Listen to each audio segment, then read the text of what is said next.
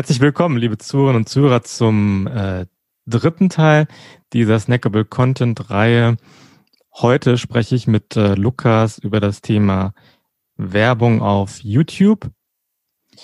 Und ähm, wie ihr das ja schon bei den letzten beiden Folgen gesehen habt, ähm, sprechen wir zum einen darüber, welche Kennzeichnungspflichten ähm, YouTuber trifft. Und auf der anderen Seite sprechen wir darüber, wie man das am besten in YouTube äh, umsetzt. Hi Lukas, äh, schön, dass du hier auch wieder zum dritten Teil der Snackable Content Reihe am Start bist. Äh, hallo, schön, dass ich wieder dabei sein darf. Ja, äh, Lukas, ähm, wie sieht's denn mit den Kennzeichnungspflichten bei YouTube aus? Grundsätzlich gilt bei Werbung, dass man immer Werbung von anderen redaktionellen Inhalten trennen muss. Bei YouTube kommt jetzt noch die Besonderheit hinzu, dass im neuen Medienstaatsvertrag ähm, neue Regelungen zu sogenannten fernsehähnlichen Telemedien enthalten sind. Und unter diese fernsehähnlichen Telemedien, äh, da fallen auch die meisten YouTube-Kanäle. Denn die meisten YouTube-Kanäle sind ja ein Stück weit wie Fernsehen aufgebaut. Es gibt verschiedene Sendungen, verschiedene Videos, ähm, die sich nur der Nutzer, und das ist der Unterschied zum Fernsehen, selbstbestimmt abrufen kann. Also die nicht äh, gestreamt werden und nur live geguckt werden können, sondern die ähm, der Nutzer sich abrufen kann, wann er sie sich angucken will.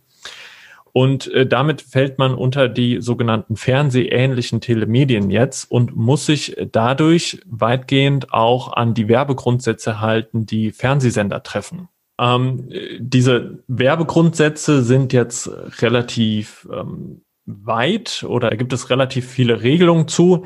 Für diejenigen, die es ganz genau wissen, möchten, den würde ich empfehlen, einmal in die Richtlinien der Medienanstalten zu gucken. Die Medienanstalten haben gemeinsam eine Richtlinie erlassen zum Umgang mit Werbung, Produktplatzierung und Sponsoring im Fernsehen.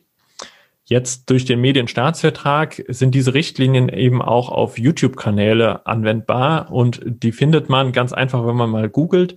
Da ist sehr genau, sehr detailliert, das ist ein bisschen länger, aber dafür ist sehr detailliert, auch mit Beispielen, was ist jetzt Werbung nochmal, was ist vielleicht auch keine Werbung, wo brauche ich keine Kennzeichnung.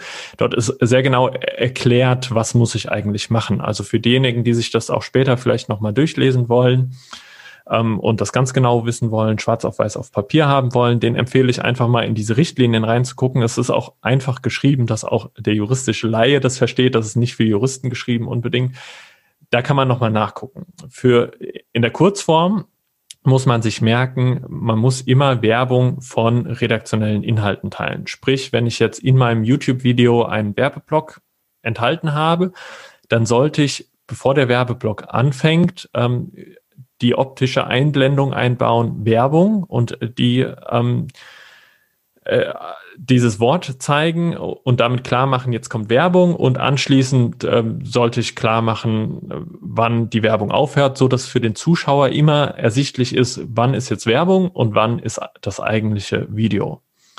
Okay, ähm, das heißt, äh, ich blende dann das äh, Wort Werbung ähm, in, in das jeweilige, in den jeweiligen Videobeitrag dann ein.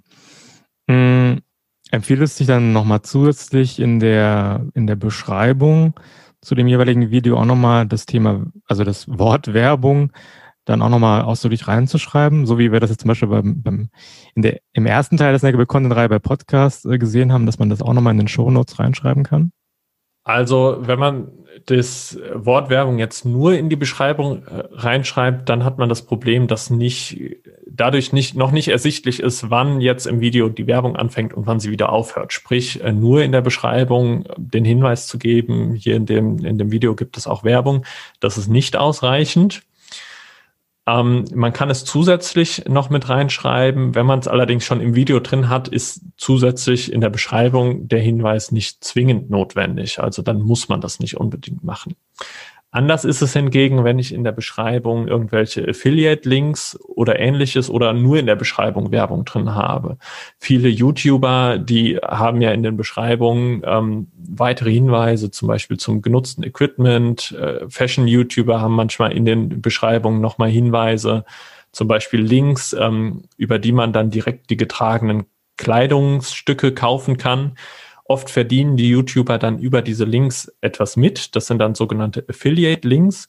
Das sollte dann entsprechend gekennzeichnet werden. Also wenn solche Links verwendet werden in der Beschreibung, dann sollte auch in der Beschreibung ähm, die Werbung äh, gekennzeichnet werden und deutlich gemacht werden, dass es sich bei den Links eben um Affiliate-Links handelt. Ähm, wie ist es denn also? YouTube wird ja auch von vielen ähm, ja, von vielen Unternehmen, vielen Brands äh, genutzt, um dort ähm, gezielt Werbung zu schalten. Wir haben bisher darüber gesprochen, über die Kennzeichnungspflichten der, äh, der jeweiligen äh, Content Creator, also praktisch jetzt der Podcaster, der ähm, LinkedIn-Nutzer. Hm, jetzt sind wir gerade bei YouTube. Ähm, wie ist es denn, wenn ich jetzt mit einem, ja, mit einem Werbepartner zusammenarbeite mh, bei, bei YouTube. Also trifft dann auch so eine Art Pflicht, äh, den, also Kennzeichnungspflicht oder ja, irgendeine Art von Pflicht den, den, den Werbepartner. Also muss der dann zum Beispiel in dem, in dem Werbevertrag, in dem, Werbe, in dem Influencer-Vertrag, wenn ich das mal so nennen äh, darf, müsste da dann auch irgendwas speziell geregelt werden, dass dann der Content Creator dafür sorgt, dass Werbung als solches gekennzeichnet wird? Ja, also äh, da bewegt man sich natürlich so ein bisschen in der, in der Spannbreite, dass ähm, der Markenhersteller, dem ist ja oft nicht so ganz lieb, dass so ganz klar ist, dass es sich um Werbung handelt. Die haben ja oft eher das Interesse, dass es so rüberkommt, als wäre es keine Werbung, damit ähm, die Nutzer das eher kaufen, weil Werbung, die so ein bisschen verschleiert ist, wo nicht so ganz klar ist, dass das jetzt Werbung ist, sondern die eher so wirken wie ein unabhängiger Produkttest zum Beispiel, die wirken besser. Der, die haben äh, eine bessere äh, Reichweite und äh, die wirken einfach anders auf den Nutzer, so dass mehr Nutzer äh, darauf reagieren und kaufen. Deswegen haben die Markenhersteller oft nicht so ganz das Interesse, dass das so richtig gekennzeichnet wird. Letztendlich trifft die Pflicht hauptsächlich denjenigen, der das Video verbreitet, der das Video einstellt. Sprich, der hat eigentlich das Interesse, dass es ordentlich gekennzeichnet wird. Natürlich ist es in Verträgen immer sinnvoll, das auch dann ordentlich zu regeln, damit nicht am Ende ein Streit darüber äh, entsteht, wie gekennzeichnet wurde oder wenn man in dem Vertrag beispielsweise Regelungen dazu aufnimmt, ähm, wie genau gekennzeichnet wird und der Markenherstellung Hersteller da beispielsweise eine Kennzeichnung durchdrückt, die vielleicht nicht so ganz einwandfrei ist, dann sollte man vielleicht auch äh, darüber reden im Vertrag, wer haftet denn für die, für die Kennzeichnung, ob die richtig eingenommen wird äh, und muss der Markenhersteller, wenn er auf eine geringere Kennzeichnung pocht, dann vielleicht auch ähm, die Haftung dafür übernehmen, wenn dann den Influencer letztendlich ein, äh, eine Abmahnung trifft oder äh, wenn der in die Haftung genommen wird. Ja, das äh, wurde gerade das Thema, das Wort Haftung äh, hier verwendest. Ähm, darüber haben wir bisher noch nicht gesprochen. Hm, Wäre aber auch ein sehr interessanter Aspekt. Also mit was muss ich denn als Influencer, als ähm, YouTuber jetzt in dem Fall ähm, im schlimmsten Fall eigentlich, äh, mit was muss ich im schlimmsten Fall rechnen, wenn ich diese Kennzeichnungspflichten nicht erfülle? Also drohe mit dann Bußgelder oder ja, oder was du sagst, eine Abmahnung? Also muss ich dann eventuell mit Schadensersatz rechnen? Also wie sehen da die Rechtsfolgen aus? Also die größte Gefahr ist, denke ich, dass man eine Abmahnung erhält. Das kann äh, beispielsweise von so einem Abmahnverein sein, Verbraucherschutzverein oder ähnlichem. Die gehen oft rum und prüfen, ob ähm, geschäftliche Handlungen äh, den Gesetzen entsprechen. Und wenn sie das nicht tun, dann verschicken sie eine Abmahnung und fordern damit eine Unterlassungserklärung. Und das kostet dann meistens auch äh, einen in der Regel vierstelligen Betrag. Also so um die 1000 Euro sollte man eventuell ähm, beiseite legen. Es kommt so ein bisschen darauf an, ob jetzt ein Konkurrent abmahnt oder ein Abmahnverband. Bei den Verbänden ist es dann oft ein bisschen günstiger. Da ist nicht ganz so viel. Aber das ist natürlich immer mit finanziellen Risiken verbunden, wenn man eine Abmahnung erhält. Äh, als Folge muss man dann entweder eine Unterlassungserklärung unterschreiben oder äh, äh, wird zur Unterlassung vom Gericht verpflichtet. Wenn man dann gegen diese Unterlassungsverpflichtung verstößt, dann wird es richtig teuer. Das heißt, ähm, das ist das eine Risiko, was ein erwartet, wenn man nicht richtig kennzeichnet. Das andere ist, wenn man gegen den Medienstaatsvertrag beispielsweise verstößt, dann drohen auch Bußgelder. Die können auch zum Teil empfindlich sein und ähm, auch in den fünfstelligen Bereich reingehen. Okay. Und wäre das dann beispielsweise jetzt hier im Fall der Abmahnung, ähm, also angenommen, ich habe jetzt irgendwie zehn YouTube-Videos und ähm, in fünf Stück blende ich dieses Wort Werbung ein, in, in fünf anderen Stück, in denen ich aber auch Werbung enthalten habe, mache ich es nicht, würde dann praktisch ähm, jeder einzelne Videospot, in dem dieses, dieses Wort Werbung nicht erscheint, dann direkt als, ähm, als Verstoß gegen diese Kennzeichnungspflichten angesehen werden. Das heißt, ähm, pro Verstoß muss dann der Betrag X, also diese vierstellige, ähm, vierstellige Zahl dann gezahlt werden oder wie, wie ist das zu beurteilen? Also äh, erstmal wäre dann jedes Video, wo nicht richtig gekennzeichnet wäre, wäre ein Verstoß und könnte einzeln abgemahnt werden. Jetzt ist es in der Abmahnung aber erstmal so, dass man äh, noch nicht einen Schadensersatzbetrag zahlen muss, sondern da ist das finanzielle Risiko, dass man die Anwaltskosten tragen muss. Und diese Anwaltskosten, die richten sich dann in der Regel nach dem sogenannten Streitwert. Ähm, sprich, in Deutschland ist es so, dass äh, die Gerichts- und Anwaltskosten, die werden aus dem Wert errechnet, den die Sache bei Gericht hat. Und bei Wettbewerbsverstößen, da gehen die Gerichte davon aus, dass ein Verstoß in der Regel so um die 10.000 Euro wert ist. Sprich, dann werden die Kosten aus den 10.000 Euro berechnet und können ähm, bei 1.000 Euro liegen. Ähm, das geht natürlich pro Verstoß hoch. Jetzt ist es aber in der Praxis auch nicht üblich, dass dann, wenn es fünf Videos sind, dass dann direkt 50.000 Euro angesetzt werden, sondern dann wird irgendwas dazwischen angesetzt als Streitwert. Wenn man dann allerdings eine Unterlassungserklärung abgegeben hat oder zur Unterlassung verpflichtet wurde, dann ist es tatsächlich so, dass man dann pro Verstoß etwas zahlen muss. Also in ähm, einer einstweiligen Verfügung oder in einem Unterlassungsurteil, da steht dann drin, dass pro Verstoß eine Summe X bezahlt werden muss und das wird dann tatsächlich pro Verstoß, also pro Video berechnet. Okay, das heißt, bevor man so eine Unterlassungserklärung äh, abgibt, sollte man, sollte man eigentlich raten, erstmal, erstmal zum Anwalt zu gehen, dass der mal drüber schaut und ja, sich auch irgendwie überlegt, ob es nicht irgendwie noch ähm, andere Möglichkeiten gibt, ähm, als mit so einer Unterlassungserklärung ähm, ja, auf so eine Abmahnung zu reagieren.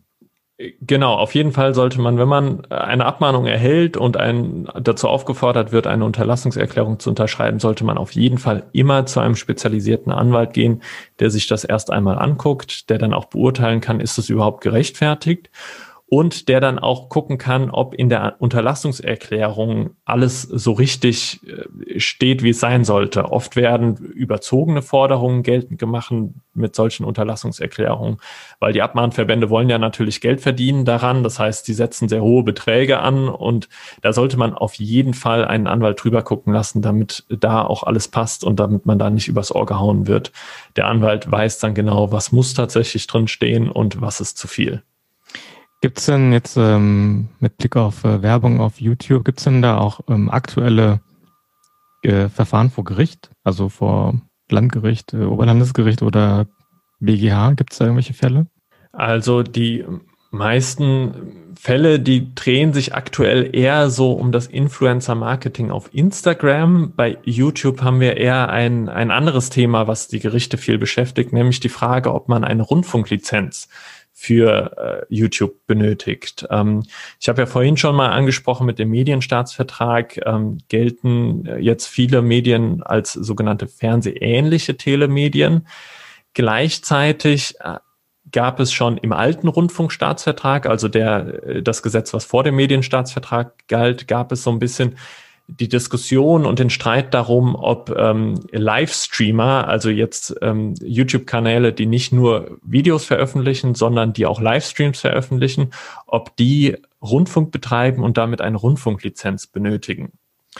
Und äh, darauf ist der Gesetzgeber jetzt auch ein bisschen eingegangen. Der hat jetzt eine Schwelle eingebaut, ähm, so dass man erst ab 20.000 Euro, äh, ab 20.000 Zuschauern im Durchschnitt innerhalb von sechs Monaten ähm, eine Rundfunklizenz benötigt. Da hat der Gesetzgeber ein bisschen Klarheit geschaffen. Ich sage aber ein bisschen, weil trotzdem noch nicht so ganz klar ist, ähm, wie wird dann äh, diese Grenze überhaupt berechnet und äh, wann sind denn diese 20.000 ähm, erreicht? Zum Beispiel ist nicht klar, nehme ich jetzt Durchschnittszuschauer eines Videos oder nehme ich die Maximalzuschauer eines Livestreams? Das wechselt ja innerhalb eines Livestreams eventuell. Also am Anfang des Livestreams gucken vielleicht nicht so viele zu wie am Ende des Livestreams. Nehme ich jetzt die Durchschnittszahl oder nehme ich die Zahl das, ähm, wo die meisten Zuschauer anwesend waren, das sind noch, da sind noch sehr viele ungeklärte Fragen.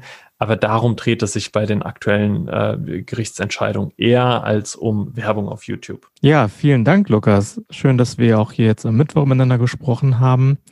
Morgen geht es äh, weiter mit dem vierten Teil der Snackable Content Reihe. Dann sprechen Lukas und ich über das Thema Kennzeichnungspflichten bei Werbung auf Instagram.